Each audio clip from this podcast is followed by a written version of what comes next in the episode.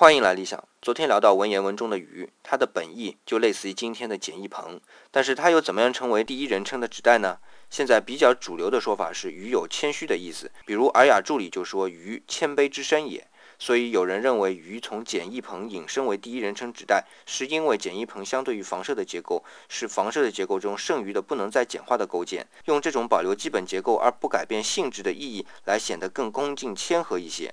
但要注意的是，这些谦和的定义基本上是在春秋以后才开始形成的。那么早在这个字的用法形成的初期是如何的呢？大家如果感兴趣，可以去读一下渤海大学朱红副教授在《古汉语研究》总第九十五期刊登的《上古第一人称代词“鱼的语用功能考察》一文。文中提到的“鱼在商代及西周使用率还是比较高的，而且没有谦恭的意思。所以“鱼这个字从它的本意引申为第一人称代词，主要是因为它能表达出“我”，只代表我最本真的我。